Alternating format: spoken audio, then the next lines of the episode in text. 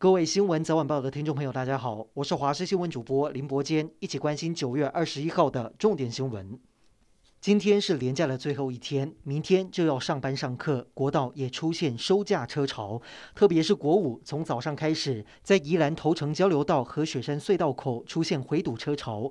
高工局预估，今天的交通量达到一百一十四百万车公里，是平日的一点三倍。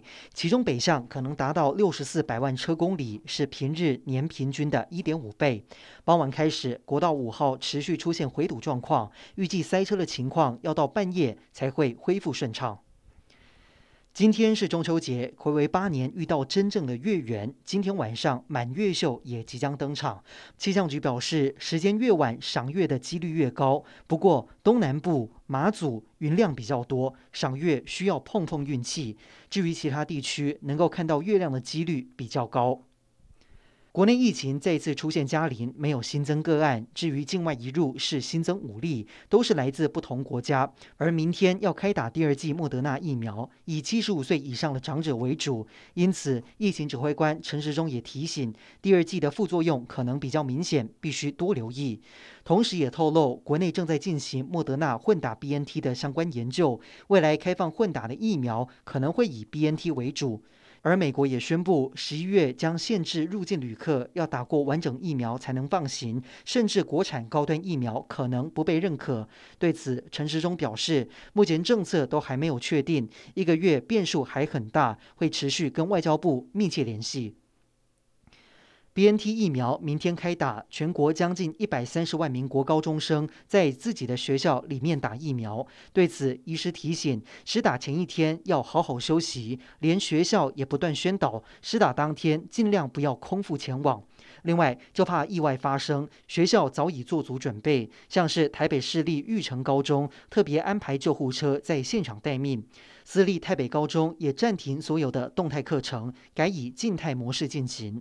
中央疫情指挥官陈时中透露，这一次学生施打 BNT 计划，各县市进度不同，预计会花两个礼拜完成。国内疫情看似获得控制，但是前疾管署长苏益仁提出三大警讯，尤其是第二剂疫苗的涵盖率目前只有百分之六，接种不够普及。如果时间拖越长，恐怕会是个隐忧，也攸关到明年二月前，台湾的边境管制是否有机会松绑。另外，秋冬还有流感的威胁，因为部分的流感症状跟新冠病毒相似，也担心让疫情更加难以判断。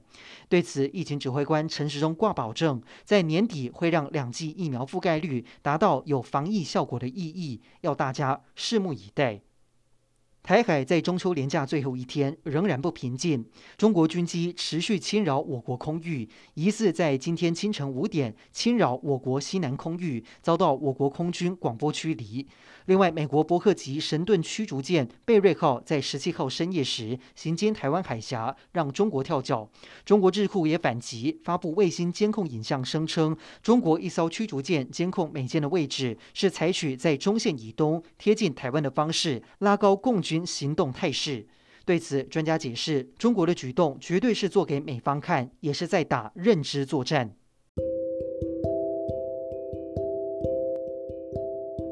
以上就是这一节的新闻内容，感谢您的收听，我们再会。